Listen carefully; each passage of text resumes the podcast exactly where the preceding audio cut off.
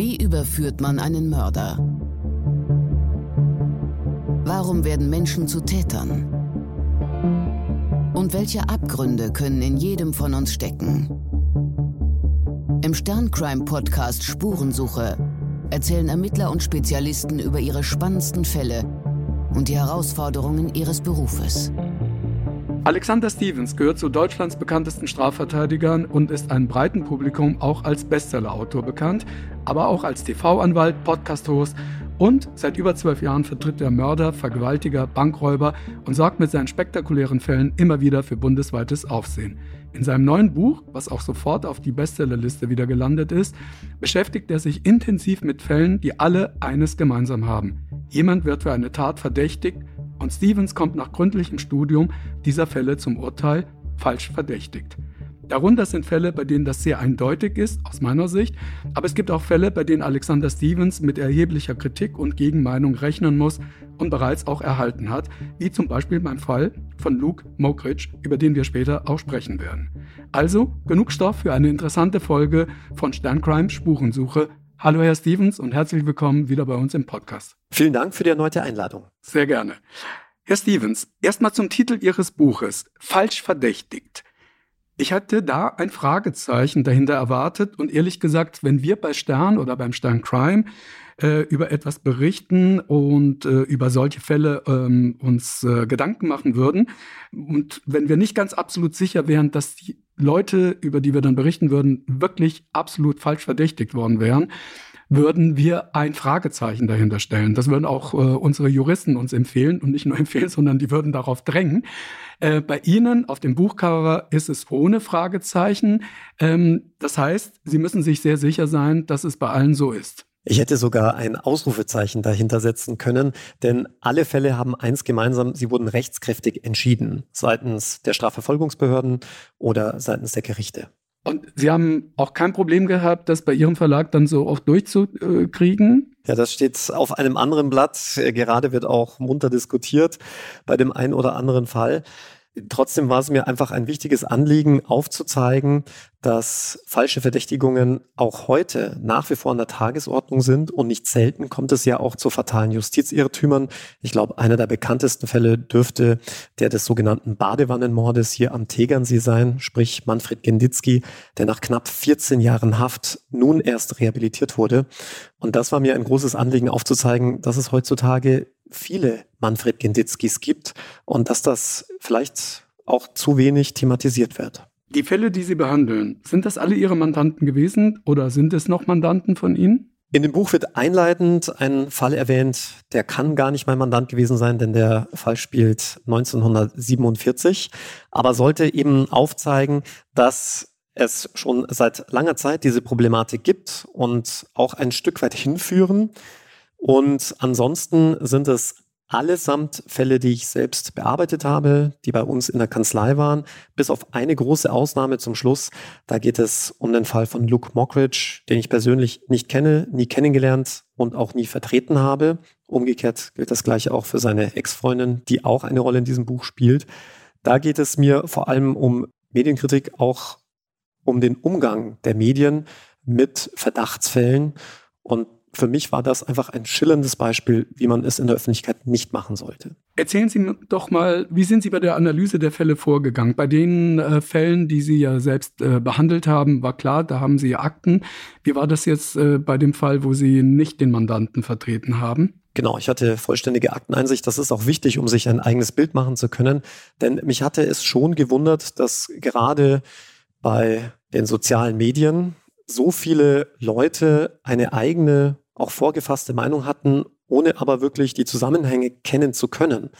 Und äh, da möchte ich mich natürlich nicht mit einreihen, sondern es war mir ein großes Anliegen, das einfach ganz neutral, objektiv aus rein juristischer Sicht zu bewerten. Die renommierte Gerichtsreporterin Gisela Friedrich schreibt in äh, dem Vorwort zu ihrem Buch, Immer wieder gelangen diese Fälle an die Öffentlichkeit. Es sind diejenigen, die zufällig die mediale Aufmerksamkeit auf sich ziehen und Mitleid oder Empörung wecken, im Gegensatz zu jenen unbekannten Opfern der Strafjustiz, um die sich keiner schert. Stets geht es um voreilige und fahrlässige Verdachtsschöpfung, weil jemand komisch wirkt, weil sich der Betreffende anders verhält, als von den Ermittlern erwartet, weil man dem oder der Verdächtigen ein Verbrechen zutraut. Oder weil man stur an einer einmal aufgestellten Tathypothese festhält, unfähig, das eigene Handeln auch nur einmal kritisch zu hinterfragen. Herr Stevens, gibt es tatsächlich so etwas wie ein Muster oder mehrere Muster, die Sie erkennen bei falschen Verdächtigungen? Ja, also heutzutage wahrscheinlich noch mehr als früher.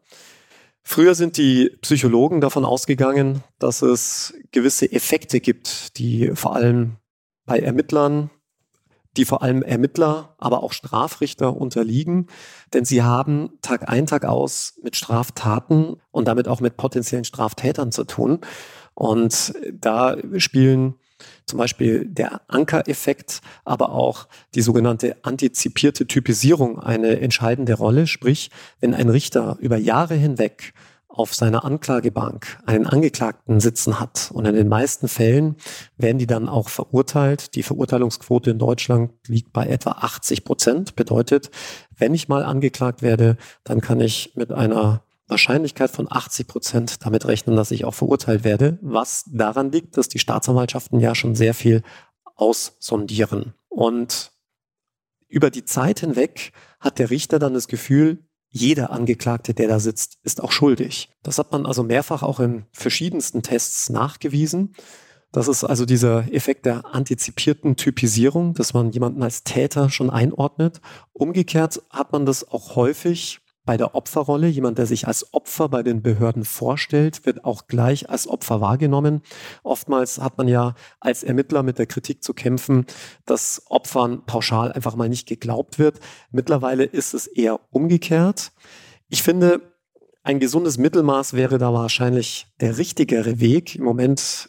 Und das sage ich übrigens auch als jemand, der Opfer vertritt dass es ein bisschen vorauseilender Gehorsam ist, weil man stets Angst hat, in die sogenannte Victim-Blaming-Schiene gesteckt zu werden. Herr Stevens, welche Rolle spielen denn heutzutage wir Medien oder die sozialen Medien mit den schnellen Starkzahlen oder mit den schnellen Posts? Bei diesen ganzen, sage ich mal, Fällen, wo falsche Verdächtigungen aufgetreten sind oder wo man es nicht genau weiß.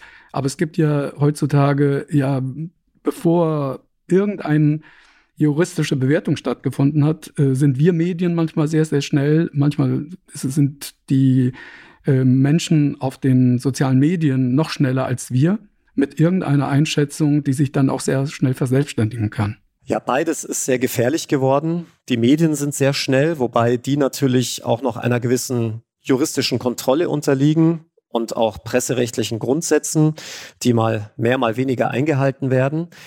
Ganz schlimm ist es in den sozialen Medien, weil mittlerweile jeder Einzelne eine immense Reichweite haben kann mit dem, was er denkt, mit dem, was er sagt, aber damit auch zugleich Existenzen vernichten, nicht selten sogar gänzlich vernichten kann. Man hat das ja anhand von einigen Fällen auch gesehen und äh, deshalb war es mir auch ein so großes Anliegen, gerade den Fall von Luke Mockridge mal zu untersuchen Insbesondere, was ist an dem dran, was die Medien berichtet haben? Was ist an dem dran, was insofern bei Instagram, Twitter und den anderen sozialen Medien dann gepostet wurde? Und ich glaube, man wird nach Lektüre des Kapitels sehr über sich selbst erschrecken, weil man sich sehr schnell heutzutage eine eigene Meinung bildet, ohne vollumfassend informiert zu sein. Was ist denn Ihr Eindruck? Wie stark lassen sich äh, Gerechte davon beeinflussen? Bei den Entscheidungen, die sie dann zu treffen haben, von dieser öffentlichen äh, Vorverurteilung oder von der öffentlichen Meinung, sowohl was die Medien betrifft, als aber auch ähm, die sozialen Medien. Gänzlich unbeeinflusst sind die Gerichte dadurch nicht. Man kann sagen, dass die Entscheidungsfindung nach wie vor, Gott sei Dank, von den Medien und auch von den sozialen Medien unbeeinflusst stattfindet. Aber wenn man zu einer Entscheidung gekommen ist, insbesondere im Strafrecht und wenn es um das Strafmaß geht, haben die Medien und ich glaube auch die sozialen Medien eine entscheidende Rolle. Denn ich habe das zum Beispiel am Fall von Christoph Metzelder gesehen. Dem wurde ja der Besitz und das Verbreiten kinderpornografischer Schriften vorgeworfen, wohl auch zu Recht. Er ist ja auch verurteilt worden. Aber es war schon auffällig, wie hart das Urteil vergleichsweise zu anderen Fällen ausgefallen ist. Das soll jetzt bitte nicht heißen, dass ich nicht damit einverstanden bin, wie hart Christoph Metzelder verurteilt wurde, sondern nur im Vergleich zu anderen Fällen. Und da kann ich wirklich aus sehr profunder Erfahrung berichten. Das war schon etwa das Doppelte von dem, was ein No-Name Angeklagter bekommen hätte. Und das lag vor allem an der Medienberichterstattung, weil man auch völlig zu Recht harte Strafen gefordert hatte. Aber da hatte man dann gesehen, welchen Einfluss die Medien da auch auf das Gericht ausgeübt haben. Also Sie glauben, dass ähm, ein anderer Mann mit demselben Vergehen äh, nicht so hart abgeurteilt worden wäre? Absolut. Und das hat ja dann auch dazu geführt, da muss man dann auch wieder die Medien positiv erwähnen, dass der Gesetzgeber reagiert hat und zumindest für den Besitz von Kinderpornografie nochmal erhöht hat. Man hat ja dann aus dem Vergehen ein Verbrechen gemacht, wobei da muss man dann wieder sagen, das große Problem war, dass der Gesetzgeber hier mal wieder einen absoluten Schnellschuss gefertigt hatte, denn er hat leider auch Fälle übersehen, die man vielleicht nicht so hart bestraft haben möchte. Ich kann da ein Beispiel bringen. In München gab es eine Mutter, die bei ihrer elfjährigen Tochter Nacktfotos auf dem Handy entdeckte. Diese Nacktfotos hatte die Tochter selbst von sich angefertigt und ihrem 13-jährigen Freund geschickt. Und die Mutter war also völlig entsetzt und hat, weil sie im Elternbeirat war, das auch anderen Müttern geschickt und gesagt, schaut mal her, ihr müsst echt höllisch aufpassen, was eure Mädels, die Teenager heutzutage so machen. Das hat dann wiederum eine dieser Mütter angezeigt, wegen Besitzes und Verbreitung pornografischer Schriften und die Staatsanwaltschaft konnte gar nicht anders als das anklagen, weil im Gesetz keinerlei Möglichkeiten mehr bestehen, auch auf solche Fälle eben milder reagieren zu können. Das hat man dann bei diesem Schnellschuss übersehen. Also es ist nur eins von vielen Beispielen. Man sieht, also es hat alles seine Vor- und Nachteile mit dem medialen Druck. In dem Buch wird äh, der historische Rechtswissenschaftler Gustav Radbruch zitiert, der für die Irrungen und Wirrungen der Rechtsfindung bedenkenswerte Worte gefunden hat. Der Deutsche ist geneigt, wenn der erste Westenknopf falsch zugeknöpft ist, auch den zweiten, dritten und letzten im selben Sinne weiterzuknöpfen, die einmal gewählte Linie stur festzuhalten, nicht nur aus der Folgerichtigkeit, sondern auch aus ästhetischem Bedürfnis nach der geschwungenen Kurve und der ungebrochenen Linie. Und so bleibt denn auch der falsche Verdacht ein Verdacht, oftmals für immer, schreibt äh, Frau Friedrichsen in ihrem Vorwort in ihrem Buch. Jetzt beziehen Sie es aber ganz schön stark auf die Deutschen. Ähm, ich würde mal sagen, das passiert doch in jedem anderen Land auch dass äh, man äh, sehr, sehr schnell zu einer Vorverurteilung kommt, dass ähm, Menschen falsch verdächtigt werden. Also so klang es bei Ihnen, als wäre Deutschland da ein Land, in dem das öfter vorkommt oder äh, schneller vorkommt als äh, in anderen Ländern. Stimmt das oder ist das ein falscher Eindruck, den ich da gewonnen habe? Das ist ein falscher Eindruck, was die Häufigkeit angeht. Ich glaube, das ist in anderen Ländern nicht anders. Ich meine, gerade unsere Twitter-Gerichte, Instagram-Gerichte, wie ich sie ganz gerne nenne, also wenn Meinungsbildung über die sozialen Medien gemacht wird, hat man den Eindruck, dass man sehr schnell in diese Mühlen kommt. Und das ist ja auch ein globales Phänomen. Aber was den Deutschen unterscheidet, ist die Konsequenz, mit der er dann diese einmal gefasste Meinung fortführt. Das ist ja auch das, was Gustav Radbruch hier kritisiert. Und das kann ich wirklich so bestätigen. Wohingegen man in den USA durchaus bereit ist, falsche Urteile richtig zu stellen, ist das in Deutschland mitnichten der Fall. Ich sage nur Stichwort Wiederaufnahme. Die Chancen, eine solche zu gewinnen, sind mittlerweile im Promillebereich. Warum?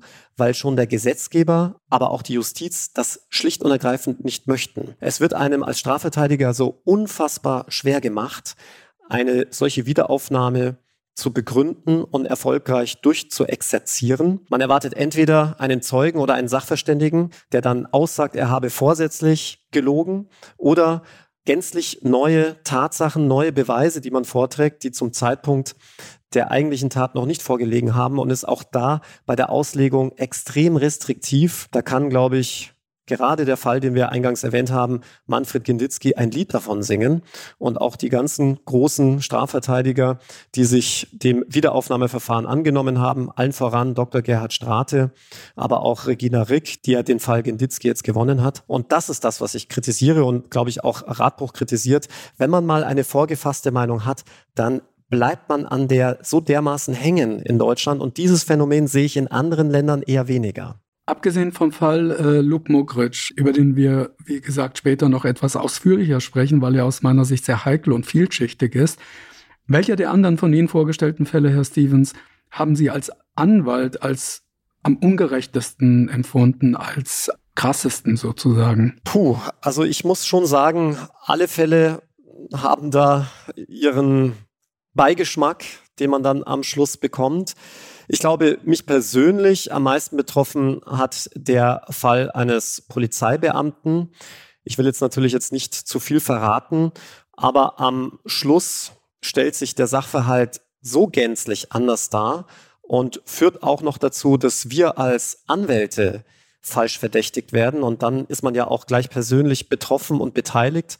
Und da muss ich sagen, fand ich es auch nicht korrekt, wie das Gericht und auch die Staatsanwaltschaft mit meinem Anwaltskollegen umgegangen sind. Aber das ist natürlich jetzt eine persönliche Betroffenheit. Am Ende stellte sich heraus, dass man falsch verdächtigt wurde. Auch das wurde mittlerweile rechtskräftig entschieden. Aber vielleicht vom emotionalen Standpunkt her ist sicherlich einer der ungerechtesten Fälle der Fall einer Justizvollzugsbeamtin, die brutalst von einem Gefängnisinsassen vergewaltigt wurde, und zwar mehrfach und am Ende ausgerechnet dieser Gefangene sie des sexuellen Missbrauchs bezichtigt und sie deshalb auch angeklagt wird. Bei dem letzten Fall lassen Sie uns da noch mal reingehen. Wie, ähm, wie, wie, Sie haben dann diese Frau vertreten. Ähm, erzählen Sie uns noch mal die, die Genese, ähm, als diese Frau zu Ihnen kam und ihm sagte, dass das so passiert sei. Wie haben Sie reagiert? Äh, ich weiß, dass Sie mir nicht die Frage beantworten werden, äh, weil wir schon ein paar Mal darüber gesprochen haben, ob Sie dann sofort Frage stellen, ob sie wirklich ähm, das so getan hat oder nicht getan hat, ob, ob sie schuldig ist oder nicht schuldig ist. Aber wie haben Sie dann reagiert? Weil das ist ja in der Tat ein sehr, sehr ungewöhnlicher Fall. Ich war erstmal ziemlich baff ob dieses Vorwurfs, weil Sie ja schon richtig sagen, sowas kommt sehr selten vor. Ein Sexualdelikt, das eine Frau ausgeführt haben soll. In weit über 90 Prozent der Fälle sind es ja Männer, die Täter von Sexualdelikten sind. Deswegen war ich schon sehr skeptisch ob dieses Vorwurfs. Und für mich ist natürlich immer sehr wichtig und über die Zeit hinweg lernt man ja auch sehr viel über Aussagepsychologie, mir diese ganze Aussagegenese sehr genau anzusehen, sie zu analysieren und bin für mich zu der Entscheidung gekommen, diese Frau sagt die Wahrheit. Und dann ist es für einen als Strafverteidiger nochmal, ich glaube, ein ganzes Stück einfacher, sich mit voller Kraft in einen solchen Fall zu stürzen und sich für den Mandanten einzusetzen, wenn auch wirklich felsenfest von der Unschuld seines Mandanten überzeugt ist. Da verteidigt sich es natürlich ein ganzes Stück weit leichter.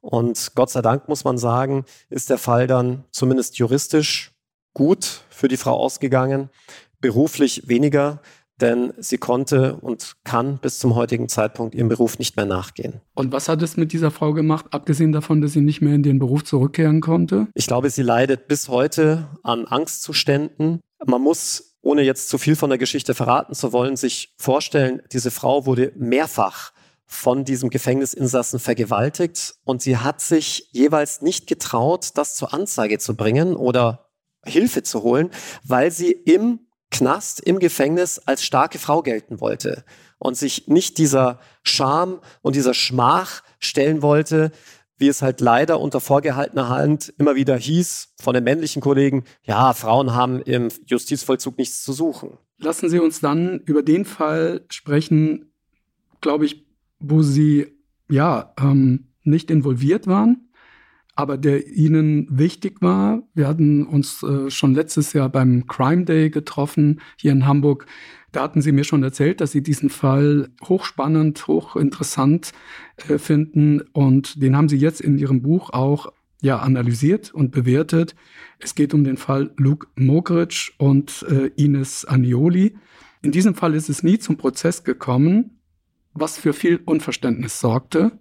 Es war, glaube ich, einer der Fälle, der in den letzten Jahren ähm, in dieser ganzen MeToo-Debatte äh, am heftigsten diskutiert wurde von, von, von beiden Seiten und ähm, die ja eine sehr, sehr große mediale Aufmerksamkeit bekommen hat. Lassen Sie uns einmal in den Fall reingehen.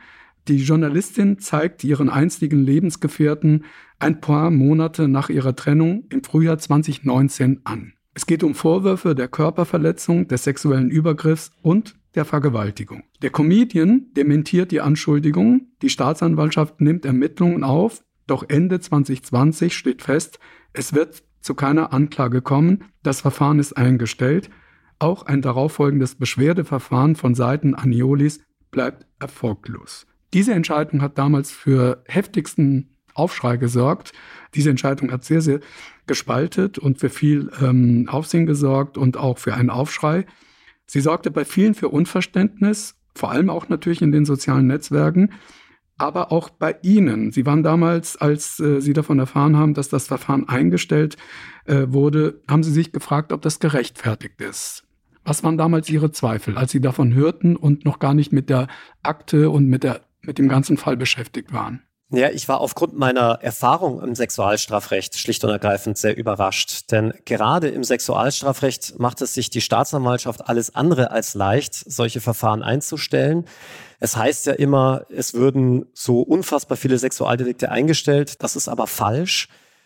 Ich kann aus meiner eigenen zwölfjährigen Praxiserfahrung und ich bin nun mal überwiegend auf das Sexualstrafrecht spezialisiert, sagen, dass die Staatsanwaltschaften eher anklagen, als dass sie ein Verfahren einstellen. Und das können sie auch getrost, denn der Grundsatz im Zweifel für den Angeklagten, also in dubio pro reo, gilt für die Staatsanwaltschaft ja gerade nicht. Also entsprechend darf die Staatsanwaltschaft auch bei einem nicht eindeutigen Beweisergebnis also zum Beispiel auch bei sich widersprechenden Aussagen, also der klassischen Aussage gegen Aussage Situation, die Aufklärung von möglichen Widersprüchen und Zweifeln einer gerichtlichen Hauptverhandlung überlassen. Mit anderen Worten, ich kenne das eher so, dass beim Vorwurf eines Sexualdeliktes in den meisten Fällen eher angeklagt wird, als es eingestellt wird. Und vor allem, wenn man dann die Berichterstattung zu dem besagten Fall in den Medien las, hörte es sich schon sehr danach an, als hätte man hier auch allen Grund dazu, Anklage zu erheben. Herr Stevens, Sie haben dann Akteneinsicht bekommen und die Aussagen beider Parteien studiert. Am Ende, das wollen wir jetzt hier schon vorwegnehmen, kommen Sie zu dem Ergebnis, ja, die Einstellung ist gerechtfertigt, obwohl Sie am Anfang ja anderer Meinung waren oder nicht anderer Meinung, aber Sie, wie Sie ja selbst gesagt haben, äh, Ihre Zweifel daran hatten. Und Jetzt müssen wir natürlich mit Ihnen Ihre Argumente mal einmal durchgehen. Ähm, nehmen Sie uns auch mal mit rein in diesen Fall und diesen Bewertungen, die Sie da vorgenommen haben. Ähm, nehmen Sie uns mit bei Ihren Gedankengängen.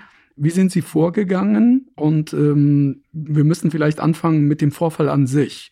Können Sie uns da einmal schildern, was Sie in den Akten da gefunden haben? Naja, der Vorfall an sich wurde einerseits von Ines Anjoli ja auch schon öffentlich geschildert nämlich äh, in ihrem eigenen Podcast. Und da soll es zusammenfassend so gewesen sein, dass man bei Luke Mockridge zu Hause war.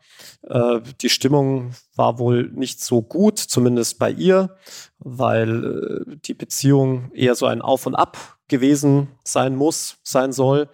Und man sich aber trotzdem entschieden hatte, bei Luke Mockridge zu übernachten. Und Luke soll sie dann zunächst gekitzelt haben, das soll sie aber nicht gut gefunden haben, äh, soll sie auch herumgeschleudert haben im Bett. Aber sie habe nicht wirklich was dagegen gesagt. Und im Zuge dieser Kabelei, die von Luke Mockridge ausgegangen sein soll, soll er sie dann auch aufs Bett gestoßen, ihr die Unterhose runtergezogen haben und sie dann mit den Fingern penetriert und auch oral befriedigt haben. Und das soll sie aber nicht gewollt haben. Sie sei aber teilnahmslos gewesen, habe auch nichts gesagt. Und irgendwann habe er dann aufgehört mit den Worten, boah, das hat sich jetzt so angefühlt, als würde ich dich vergewaltigen oder ich hätte dich jetzt fast vergewaltigt. Da gibt es jetzt mehrere Versionen. Jedenfalls ist das ungefähr die äh, Version, die äh, Ines Anjoli schildert.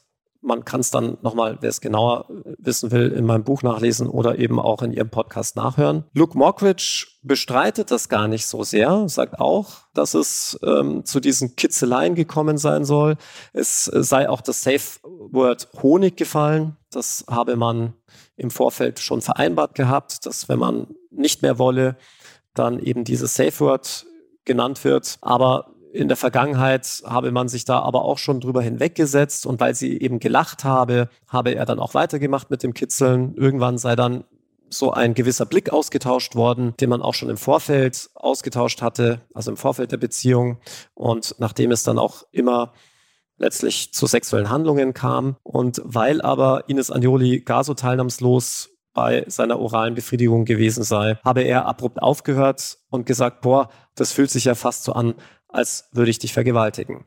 Also soweit stimmen die Schilderungen mehr oder weniger überein. Die Frage ist, inwieweit kann man denn hier schon juristisch von einer Vergewaltigung sprechen? Da muss man dann sagen, es kommt letztlich, und das wird in den Medien insbesondere dann beim Spiegel auch gar nicht so verkehrt geschildert, dass das Nuancen sind zwischen einer strafbaren Vergewaltigung und einer ich sage jetzt mal, eines empathielosen, aber straflosen Übergriffs. Denn was viele ja nicht wissen, eine Vergewaltigung bedarf nicht notwendigerweise Gewalt. Es reicht der entgegenstehende Wille. Das hat sich mit dem neuen Sexualstrafrecht 2016 eben geändert. Heißt, wer gegen den erkennbar entgegenstehenden Willen sexuelle Handlungen vollzieht, macht sich bereits strafbar und die Vergewaltigung ist immer dann einschlägig, wenn es zu sexuellen Handlungen kommt, die entweder mit dem Penetrieren des Körpers verbunden sind, also sprich Geschlechtsverkehr, Analverkehr, aber auch Oralverkehr und das eben entgegen dem entgegenstehenden Willen ist. Aber den muss man natürlich auch erkennen und den muss man auch äußern. Und das ist halt in dieser Situation wohl nicht geschehen. Und so wie es Luke Mockridge schildert, ist es auch nicht so, als dass er das hätte erkennen können, dass Ines Agnoli hier wohl sich vorbehalten hatte, keinen Sex mit ihm haben zu wollen. Und deswegen hatte man also hier rein juristisch, wenn man die Version von Luke Mockridge zugrunde legt, ist man da zur juristischen Einschätzung gekommen, dass das eben noch nicht reicht für eine Vergewaltigung. Denn man darf an der Stelle nicht übersehen, dass es nicht auf den Außenstehenden ankommt. Also wie Sie das jetzt wahrnehmen würden, wären Sie dabei gewesen oder ich das wahrnehmen würde, sondern die einzelnen Personen. Und da muss man natürlich sich das ganze Beziehungsgeflecht anschauen. Wie ist es früher zu sexuellen Handlungen gekommen? Wenn Luke Mockridge natürlich schreibt, ja, man habe früher auch schon immer so angefangen, dass man sich gegenseitig gekitzelt oder sie gekitzelt wurde und es dann gewisse Blicke gab, die man ausgetauscht hat, die dann in sexuellen Handlungen mündeten, dann muss man das einfach zugrunde legen, sofern man seine Version glaubt. Und darauf kam es dann insbesondere an. Ist es jetzt Lukes Version oder die Version seiner Ex-Freundin, die man hier zugrunde legen muss? Und wie ich ja schon eingangs erwähnt hatte, sind es da jetzt in dem Fall wirklich Nuancen. Ganz kurz, Herr Stevens, da würde ich gerne einmal einen, weil Sie folgen jetzt natürlich ähm, sehr stark der der Version von Luke Mockridge und Sie sagen auch immer, wenn man ihm folgt, wenn man ihm glaubt. Lassen Sie uns auch einmal auf die andere Seite gehen, weil Sie haben ja alles studiert, Sie haben sich alles angeguckt. Sie kennen ja auch die, die, die Version von dem Opfer. Sagen Sie mal aus Ihrer Sicht, also aus der Sicht des Opfers, wie hat sie das denn dargestellt? Ähm, gibt es Sachen, die Sie am Anfang gleich sofort stutzig gemacht haben oder wo Sie am Anfang gedacht haben, ich kann beiden Versionen folgen? Weil wir jetzt ähm, bisher eigentlich immer nur auf der Seite von Luke Mokritsch waren. Das wollte ich eigentlich gerade ausführen, was mich dann letztlich auf den Punkt und auch die Staatsanwaltschaft zu dem Punkt gebracht haben, der Version von Luke Mockridge zu folgen. Das ist vor allem das Nachtatverhalten gewesen. Also bis zu diesem Punkt kann man überhaupt nicht entscheiden, will man jetzt der Version von Luke Mockridge glauben oder der Version von Ines Agnoli? Das geht bis zu diesem Zeitpunkt nicht. Da steht Aussage gegen Aussage. Aber man muss sich eben das Nachtatverhalten ansehen und was alles nach dieser vermeintlichen Tat passiert ist. Und das wurde dann in den Medien eben nicht mehr geschildert. Und das war aber ausschlaggebend dafür, dass die Staatsanwaltschaft gesagt hat, nee, wir glauben der Version von Luke Mockridge, beziehungsweise wir können bei dem, ich sage jetzt mal, Verhalten, das die Ex-Freundin da an den Tag gelegt hat, auch das prozessuale Verhalten nicht mit der für eine Anklage notwendigen Sicherheit entscheiden, Anklage zu erheben. Und das will ich kurz ausführen, denn was insbesondere in den Medien unterschlagen wurde, ist, dass es im Nachgang noch zu sehr vielen weiteren sexuellen, einvernehmlichen sexuellen Handlungen zwischen den beiden kam. Dass die auch man nicht von auch, ihr bestritten wurden? Nein, die wurden nicht von ihr bestritten und die auch und auch zu Chat Verläufen und Austausch von äh, Chatnachrichten unmittelbar im Anschluss an diesen vermeintlichen Tattag bzw. Tatnacht, die nicht unbedingt verhaltenstypisch sind, wenn eine solch schwere Straftat im Raum gelegen hat. Das will jetzt noch nichts aussagen. Ich sage ja auch ganz oft, man kann nicht anhand des Verhaltens einer vergewaltigten Frau nachvollziehen, ob das jetzt eine Vergewaltigung ist oder nicht oder wie man oder man kann einer vergewaltigten Frau auch nicht vorschreiben, wie sie sich zu verhalten hat. Aber das war aus der Sicht eines Sexualstrafrechtlers doch sehr untypisch, weil man auch über diese Tatnacht, diese vermeintliche Tatnacht geschakert hatte. Also sich so ein bisschen witzig ausgetauscht hatte. Und das war dann schon sehr verwunderlich. Und es war dann auch etwas merkwürdig, dass im Nachgang die Aussage, und das ist jetzt wieder juristisches Kerngebiet, aussagepsychologisches Kerngebiet, die Aussage stetig aggraviert hat. Also, die erste Aussage, die wir von Ines Anjoli haben, ist in ihrem eigenen Podcast. Dort schildert sie das Ganze als toxische Beziehung, eben nicht unter dem Motto, ich wurde vergewaltigt. Dann gibt es wieder eine größere Zeitspanne und dann gibt es eine Strafanzeige, in der sich der Sachverhalt seitens Ines Anjoli wieder etwas anders, leicht anders darstellt, aber eben stärker, aggravierter. Und das sind die Zeichen, wonach nicht nur die Juristen, sondern die Aussagepsychologen Ausschau halten, denn es ist natürlich sehr wichtig, eine in sich schlüssige, konstante und auch widerspruchsfreie Aussage zu haben. Und man hatte den Eindruck, dass in der Zwischenzeit, und das passiert nun mal leider häufig, sich das mutmaßliche Opfer mit anderen austauscht und sich dann die eigene Wahrnehmung auch etwas verschiebt. Ob es dann auch wirklich so war und sich die Wahrnehmung tatsächlich verschoben hatte oder ob es wirklich so war, wie Ines Anjoli letztlich dann bei der Staatsanwaltschaft oder bei der Polizei zu Protokoll gibt, das lässt sich dann eben nicht mehr mit der für eine Anklageerhebung notwendigen Sicherheit entscheiden. Und hier hatte man einfach Anhaltspunkte dafür, dass durch Suggestion, also durch den Einfluss Dritter, mit denen man sich auch nachweislich ausgetauscht hatte, der Sachverhalt möglicherweise verschoben hat. Und das ist ja zum Beispiel auch der Grund, warum ich, wenn ich Opfer vertrete, den mutmaßlichen Opfern immer dringend anrate, eine Therapie erst nach der Gerichtsverhandlung zu beginnen. Denn auch durch Therapiegespräche werden Erinnerungen verfälscht und beeinflusst. Und das muss man unbedingt vermeiden, weil sonst der Beweiswert sinkt.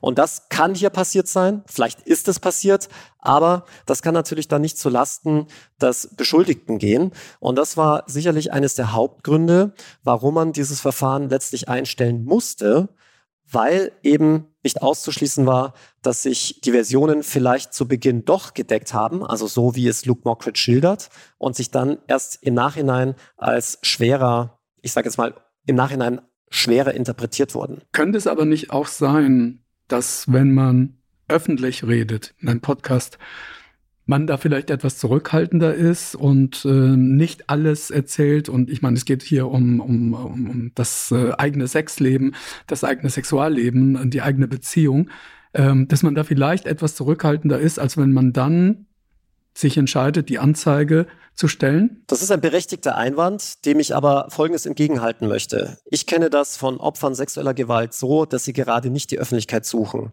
Und das bestätigt sich ja auch gerade darin, dass der Gesetzgeber über die letzten 20 Jahre hinweg immer mehr Opferschutzmaßnahmen ins Gesetz geschrieben hat, um das Opfer vor der Öffentlichkeit, vor der Schmach der Öffentlichkeit zu bewahren.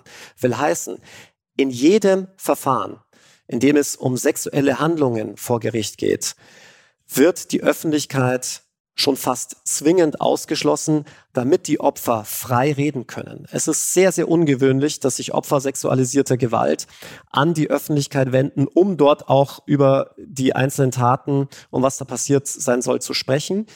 Will natürlich nicht heißen, dass es deshalb nicht passiert ist. Wie gesagt, man kann nicht jemanden vorschreiben, wie er sich zu verhalten hat. Aber umgekehrt, auch an diesem Punkt, den Sie ja gerade auch völlig zu Recht einwenden, hatte ich gedacht, aber es ist sehr, sehr detailreich dort über die Beziehung gesprochen worden. Und das sind schon so intime Details, dass man sich dann als Strafjurist natürlich schon sagt, okay, wenn ich schon so weit diese Intimsphäre in der Öffentlichkeit zulasse, wundert es dann schon, dass man andere Sachen dann ausblenden würde. Wenn ich Sie richtig verstehe, ist die Podcast-Folge aus Ihrer Sicht entscheidend für das Scheitern der späteren Strafanzeige wegen Vergewaltigung? Mitunter, weil eben die Tat in der Podcast-Folge leicht anders dargestellt wird als in der Strafanzeige. Es gab aber weitere Punkte, und die sind nicht unwichtig. Ein wichtiger Punkt war, dass man Ines Agnoli bat, sich bei ihrer Vernehmung audiovisuell vernehmen zu lassen, sprich, dass in Bild und Ton aufgenommen wird. Und das ist absoluter Standard bei Sexualdelikten, gerade weil hier so häufig Aussage gegen Aussage steht und man sich ein Bild des Aussagenden, der Aussagenden machen muss.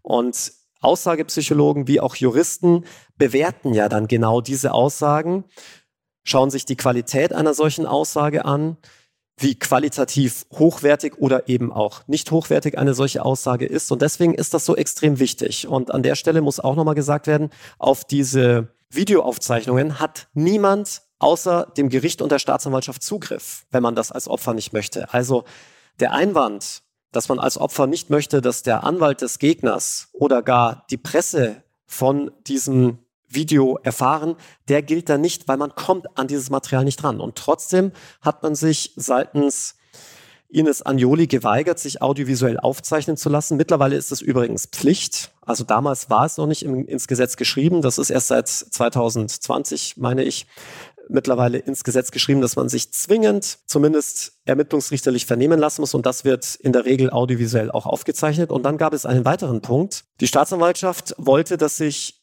Ines Anjoli aussagepsychologisch begutachten lässt. Also dass ein Fachmann sich ihre Aussage anhört und bewertet. Das macht man gerade bei sogenannten Aussage gegen Aussagedelikten häufig, weil es auch für die Juristen schwierig ist zu bewerten, wessen Aussage man jetzt glauben soll. Die des vermeintlichen Täters oder die des vermeintlichen Opfers. Und auch das wollte man nicht. Auch da hat man sich schlicht und ergreifend geweigert.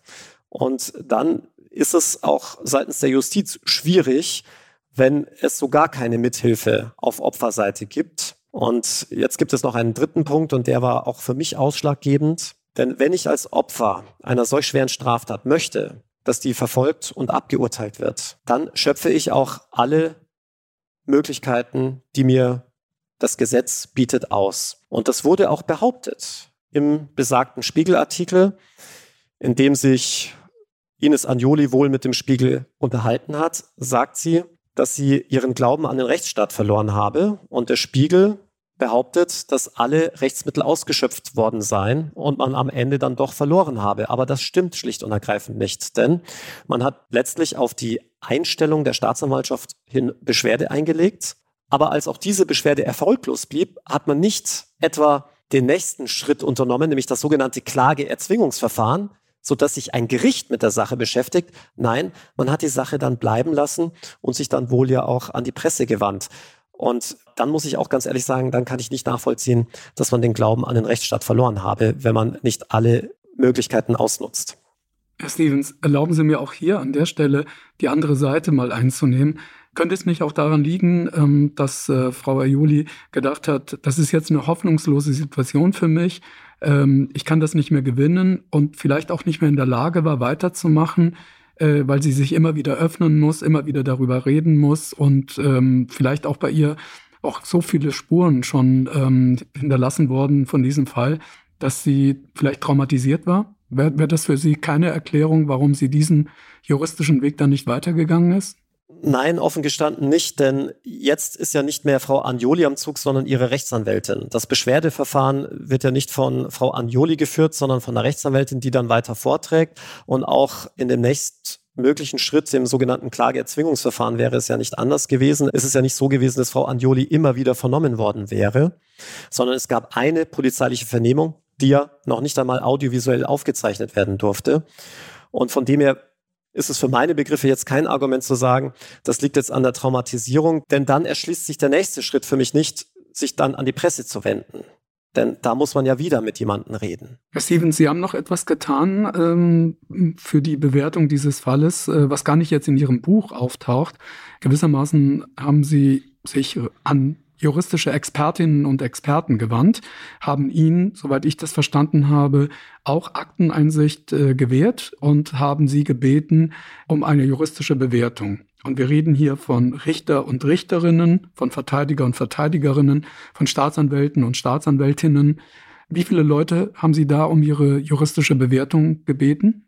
Also um es korrekt zu sagen, es waren ausschließlich Staatsanwälte und Richter, also Richterinnen, Richter, Staatsanwältinnen und Staatsanwälte, weil mir einfach auch nochmal wichtig war, aufzuzeigen, dass auch wenn ich Luke Mockridge nicht vertreten habe und auch Ines Agnoli nicht vertreten habe, aber doch irgendwo Strafverteidiger bin und man mich vielleicht dann in eine nicht ganz neutrale Ecke schieben möchte, ich ganz transparent mit den Leuten gesprochen habe, die solche Entscheidungen tagtäglich treffen. Und da war die Rückmeldung dann doch sehr einhellig. Und das hat man ja eher selten unter Juristen. Das heißt ja immer so schön, zwei Juristen, drei Meinungen.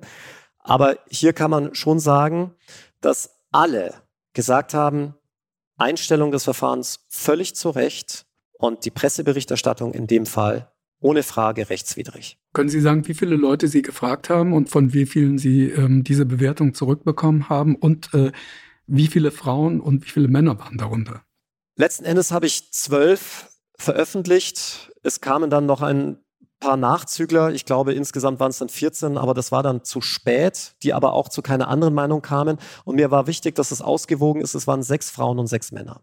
In Ihrem Buch schreiben Sie, eine öffentliche Verurteilung von Luke Mogridge geschah aber nach und trotz der Einstellung des gegen ihn geführten Strafverfahrens.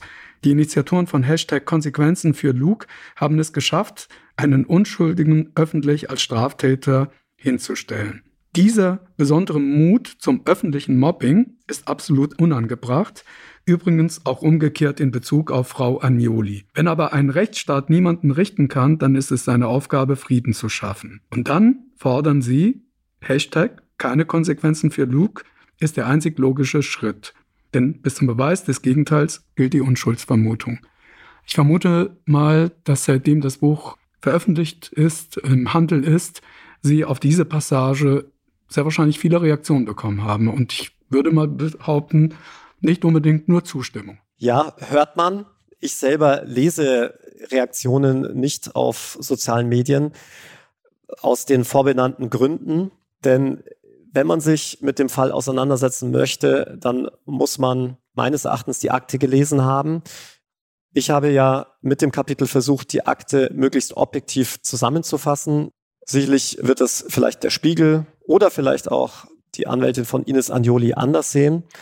Aber ich habe mir deshalb auch ganz bewusst die Meinung von zwölf Strafjuristen aus der Justiz eingeholt, damit ich mir eben nicht den Vorwurf gefallen lassen muss, hier einseitig und tendenziös berichtet zu haben. Und deswegen kann ich auch nur sagen, bevor man sich auf den sozialen Medien eine eigene Meinung erlaubt und die kundtut, sollte man sich mit solchen Fällen eingehend beschäftigen.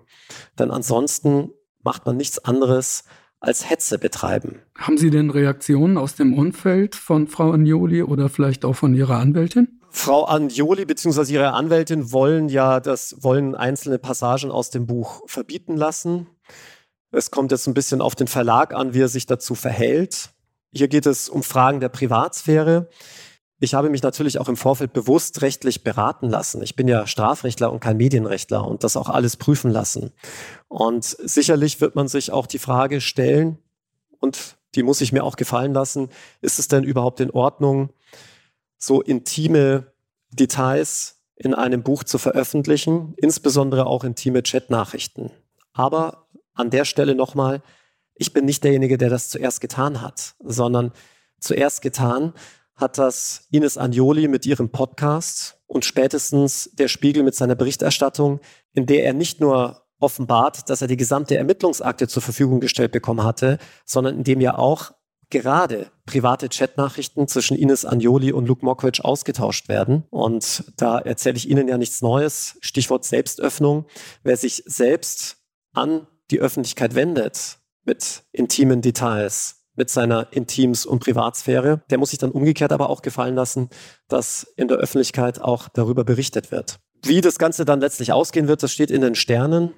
Ich persönlich habe, und das ist vielleicht auch ganz wichtig, das an dieser Stelle zu erwähnen, überhaupt gar keine Tendenz in Richtung Mockridge, pro Mockridge oder contra Anjoli, sondern allenfalls die Tendenz in Richtung Spiegel, in Richtung soziale Medien zu sagen, so darf man nicht über einen Fall berichten, der von einer Staatsanwaltschaft eingestellt, von einer Generalstaatsanwaltschaft so bestätigt wurde und nach wie vor die Unschuldsvermutung gilt. Herr Stevens, zwei Fragen dazu noch.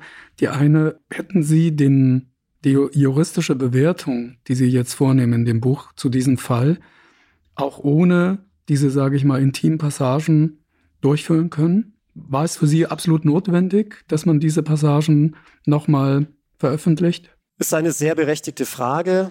In der Retrospektive würde ich sagen, was die Passage angeht, die ich im Übrigen eins zu eins aus der Aussage von Luke Mockridge übernommen habe, dass man im Nachgang, etwa zwei, drei Wochen muss das gewesen sein, an die vermeintliche Tat, ein Kind zeugen wollte, wahrscheinlich nicht notwendig gewesen wäre, um zu erklären, warum die Staatsanwaltschaft zu jener Entscheidung gekommen ist. Wobei ich offen gesagt an der Stelle auch erklären muss, ich wollte einfach seine Aussage in Gänze drinstehen haben, ohne dass ich was verändere. Also ich habe mir darüber ehrlicherweise jetzt vielleicht nicht allzu viele Gedanken gemacht, weil in der ersten Version des Kapitels auch die Aussage von Ines Anjoli in Gänze abgedruckt gewesen wäre. Das hat man aber seitens der Verlagsjuristen als problematisch empfunden, weil ja auch Urheberrechte auf Aussagen bestehen.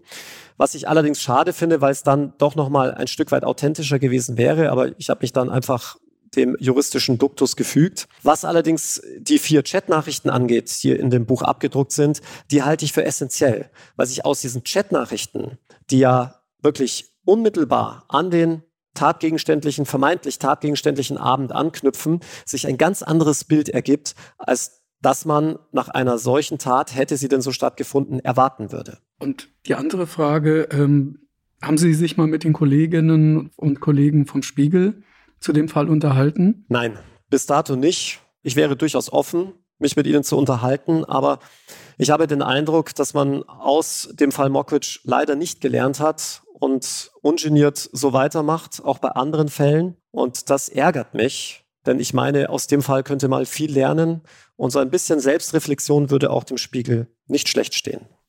Freispruch heißt nicht gleich Unschuld. Die Einstellung eines Verfahrens heißt nicht gleich, dass jemand unschuldig ist, wie das auch hier bei Herrn Mokritsch äh, womöglich der Fall sein könnte.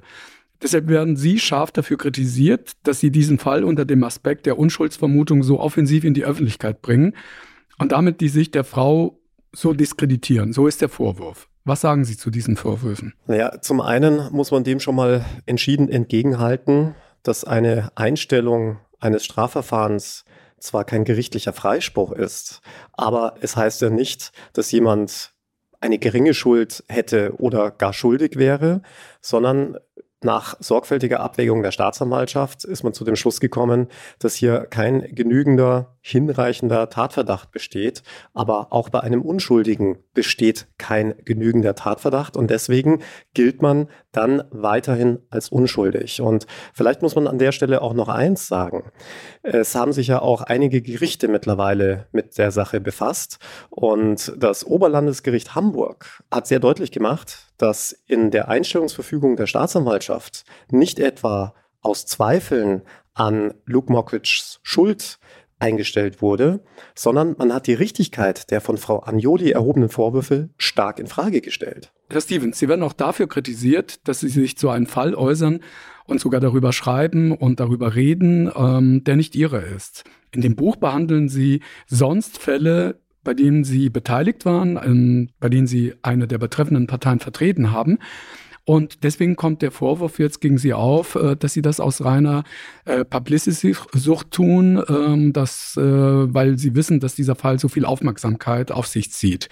Ist das etwas, was Sie trifft? Ist das etwas, wo Sie sagen, da stehe ich drüber? Wie gehen Sie mit diesem Vorwurf um? Nein, der Vorwurf trifft mich überhaupt nicht. Denn man muss jetzt zum einen sagen, dass es ja gerade gut ist, dass ich nicht in diesen Fall involviert bin. Man kann mir ja keinesfalls nachsagen, dass ich irgendwie parteiisch wäre oder gewesen bin. Ganz im Gegenteil. Ich kenne Mockridge nicht, ich kannte ihn nie, habe ihn auch nie vertreten, sondern habe diesen Fall ganz nüchtern, neutral und sachlich angegangen. Und das war mir auch wichtig, weil dann eben keine Färbung von Mandantenseite aufkommt. Dann das ist ja eher der Vorwurf, den man dem Strafverteidiger macht, wenn er über seine eigenen Fälle berichtet, dass man ja letztlich Partei ist. Man steht ja im Lager seines Mandanten und das tue ich hier definitiv nicht. Und dass das jetzt Publicity-Sucht gewesen wäre, also auch das kann ich entschieden zurückweisen, denn mir war gar nicht klar, was für ein Medienrummel das nach sich ziehen würde. Der Fall war ja schon seit zwei Jahren mittlerweile abgeschlossen. Und mir war es ja lediglich wichtig, aufzuzeigen, dass nicht nur die Justiz und Menschen, die andere falsch verdächtigen, in den Ruin treiben können, sondern eben auch eine reine Medienberichterstattung. Herr Stevens, ich habe über Ihr Buch und natürlich vor allem über den Fall äh, Mogritsch mit ähm, einigen Kolleginnen unserer Redaktion gesprochen. Und die waren sehr kritisch, ähm, dass sie diesen Fall, ausgerechnet diesen Fall, äh, genommen haben, um das Thema der Unschuldsvermutung und das Thema unschuldig oder falsch verdächtigt ähm, beispielhaft zu zeigen. Natürlich ist keine von Ihnen eine juristische Expertin, genauso wenig wie ich es bin. Aber angesichts der juristischen Bewertung und der, der Urteile, wie zum Beispiel jetzt auch zuletzt bei Kevin Spacey oder bei der Bewertung wie bei Till Lindemann von der Band Rammstein oder anderen Männern, denen sexualisierte Gewalt vorgeworfen wird, entsteht gerade bei vielen, die sich um das Thema MeToo seit Jahren äh, kümmern und beschäftigen und sich dort engagieren, äh, der Eindruck, dass der mächtige Mann wieder gewinnt wie meine Kollegin Miriam Bittner auch auf stern.de vor kurzem schrieb. Und ich zitiere mal Miriam. Es sind Urteile wie der Freispruch von Kevin Spacey, die einen als Beobachterin hilflos zurücklassen. Im Zweifel für den Angeklagten heißt es zu Recht einer der wichtigsten Grundsätze des Strafrechts. Falsch fühlt es sich trotzdem manchmal an. Jeder Mensch muss durch das Gesetz so gut wie möglich vor falschen Beschuldigungen geschützt werden, aber im Zweifel für den Angeklagten ist einer der wichtigsten Grundsätze im Strafrecht ich weiß, dass es richtig ist, schreibt meine Kollegin, aber manchmal fühlt es sich einfach falsch an. Können Sie das Gefühl meiner Kollegin und anderer, die ähnlich denken, nachvollziehen, Herr Stevens? Nein, gar nicht. Denn für mich fühlt es sich auch falsch an, noch bevor es einen rechtsstaatlichen Prozess gab und gibt, jemanden aus Filmen rauszuschneiden, jemanden seine Arbeitsverträge zu kündigen, obwohl ja gerade diese eher eine Unschuldsvermutung gilt. Just das hat man ja mit Kevin Spacey getan. Und jetzt stellt sich heraus, dass er freigesprochen wird, mittlerweile in dem zweiten Verfahren, also schon zwei Freisprüche. Da muss man sich doch doch dann schon fragen, was für ein stumpfes Schwert eigentlich die Unschuldsvermutung ist. Und wenn man jetzt sich hinstellt und sagt, ja, aber die Mächtigen kommen alle davon, dann muss ich auch das entschieden zurückweisen. Die besten Beispiele sind doch gerade die großen mächtigen Männer. Angefangen hier bei Dieter Wedel, dem der Prozess gemacht wurde und der auch sicherlich stattgefunden hätte, wäre Dieter Wedel nicht verstorben. Das kann man ja der Justiz nicht anlasten. Und wenn wir uns die anderen großen Männer, wenn man so will, anguckt, Harvey Weinstein, Epstein ähm, und jetzt natürlich zuletzt auch die Prozesse um Kevin Spacey und Johnny Depp. Alle mussten sich gerichtlich verantworten und in vielen dieser Fälle, ich sage nur Weinstein in mehreren Prozessen, aber auch bei Epstein, ähm, sind diese Männer auch verurteilt worden. Da hat ihnen ihre Macht und ihr Geld auch nichts geholfen. Aber man man hat das Gefühl, dass ähm, jetzt immer mehr Opfer sexueller Gewalt sich das schon mehrmals überlegen, ob sie eine Tat tatsächlich anzeigen wollen oder nicht, wenn solche Sachen passieren wie jetzt zuletzt bei Rammstein äh, oder bei, bei anderen, äh, denen man sowas vorwirft. Und ähm, die, die, die neueste Dunkelfeld-Studie des Bundeskriminalamts kam im November 2020 zu dem Schluss, dass lediglich ein Prozent der Sexualstraftaten in Deutschland angezeigt wird. Öffentliche Prozesse, wie die jetzt gegen Kevin Spacey oder andere äh, Beispiele aus den letzten Monaten, dürften nicht jetzt gerade ermutigend sein für die übrigen 99 Prozent. Auf der anderen Seite weiß ich, Herr Stevens, Sie kennen auch die Gegenseite. Sie vertreten nämlich auch ähm, Opfer äh, von sexualisierter Gewalt, Frauen, die sich mal vorgewagt haben gegen einen mächtigen Mann und die Vorwürfe öffentlich gemacht haben. Ähm, und diese Frau, soweit ich mich erinnere, und dazu können Sie uns vielleicht bitte mehr sagen, auch diese Frau, die Sie vertreten, hat auch ein ähnliches Muster durchlebt wie andere Frauen, die sich ähm, in die Öffentlichkeit gewagt haben, die diesen Mut hatten. Ähm, mögen Sie mal bitte von diesem Fall erzählen und wie es dann für Sie war, auf der anderen Seite zu stehen? Also vielleicht nur kurz vorweg geschickt, ich stehe häufiger auf der anderen Seite. Also nicht nur in diesem einen Fall, sondern ich vertrete regelmäßig Opfer sexualisierter Gewalt, Opfer von Straftaten. Ähm, den konkreten Fall, den Sie meinen, ist der von Gianni Temple, dem ersten deutschen MeToo-Opfer, wenn man so will, als diese Welle von Amerika aufgrund der Berichterstattungen zu Harvey Weinstein zu uns rüberschwappte. Und klar kann ich bestätigen, dass es alles andere als einfach war, sich an die Öffentlichkeit zu wenden, wenngleich man in diesem konkreten Fall auch sagen muss, so sehr die Öffentlichkeit gesucht hatte Gianni Temple gar nicht. Der Fall kam über Umwege an die Medien und das ist genau der Punkt, dem ich auch dieser Dunkelfeldstudie des BKA entgegenhalte. Denn die wenigsten Opfer sexualisierte Gewalt suchen die Öffentlichkeit. Und genau deshalb hat der Gesetzgeber über die letzten 20 Jahre diesen Schutz auch ausgeweitet. Es ist jetzt quasi Standard, dass Opfer sexualisierter Gewalt nicht öffentlich aussagen müssen. Man ist sogar so weit gegangen, dass man versucht, einem Opfer sexualisierter Gewalt die Aussage vor Gericht in Gänze zu ersparen, indem quasi schon im Ermittlungsverfahren richterlich vernommen wird. All das sind Schutzmechanismen, um einem die Angst zu nehmen, in einer Öffentlichkeit um das Intimste zu sprechen. Deswegen ist für mich immer Vorsicht angezeigt, wenn sich Opfer sexualisierter Gewalt direkt an die Medien wenden. Das ist nämlich sehr unüblich. Klar kann es seinen Grund geben. Klar kann es vor allem der Grund sein, dass man gehört werden will, dass man vielleicht ähm, bis dato nicht ernst genommen wurde. Aber meine Erfahrung ist die, dass die Strafverfolgungsbehörden gerade sexualisierte Gewalt sehr, sehr ernst nehmen. Man ist ja viel differenzierter, als man es früher war. Früher, da gebe ich jedem Opfer sexualisierter Gewalt recht, hat man vieles auf die leichte Schippe genommen, hat gesagt, hab dich nicht so, ach, ist doch nicht so schlimm. Es gab ja auch noch nicht einmal den Straftatbestand der sexuellen Belästigung. All das hat sich geändert. Und deswegen muss ich sagen, ich kann Opfern sexualisierter Gewalt nur davon abraten, sich an die Öffentlichkeit zu wenden, weil natürlich dann immer auch gleich mitschwingt, warum tut man das? Das ist unüblich, das kann ich auch wirklich so bestätigen. Ich habe zahlreiche Opfer vertreten, keines dieser Opfer wollte in die Öffentlichkeit, auch Gianni Temple nicht. Und klar muss man sich dann dem Verdacht aussetzen, dass vielleicht noch andere Gründe mitschwingen. Und ich verstehe auch ehrlicherweise in den meisten Fällen gar nicht, warum sich Opfer an die Öffentlichkeit wenden, weil wir zumindest hier in Deutschland eine Strafverfolgungsjustiz haben, die Opfer sehr, sehr ernst nimmt und es keinesfalls auf die leichte Schippe oder Schulter nimmt, wenn solche Verfahren eingestellt werden. Würden Sie da einen Unterschied machen zwischen den USA als Beispiel und Deutschland? Weil Sie hatten ja vorhin den, ähm, den Fall Weinstein ähm, angesprochen.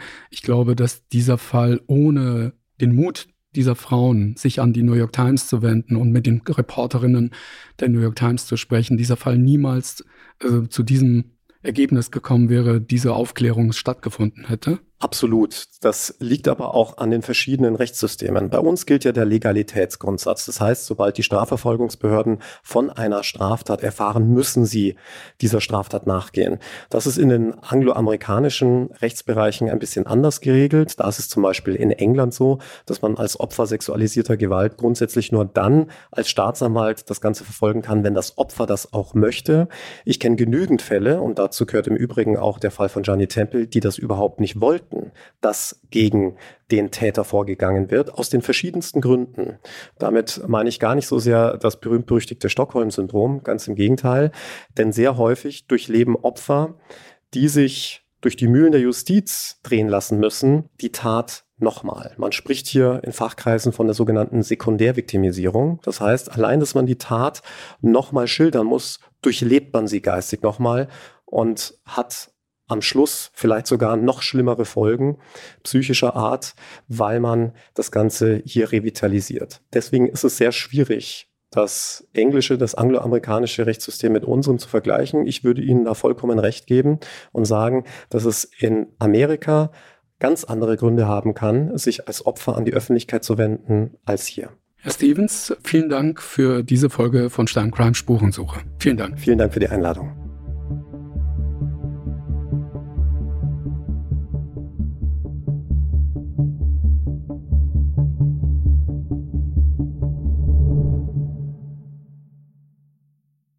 Dieser Podcast ist eine Produktion der Audio Alliance.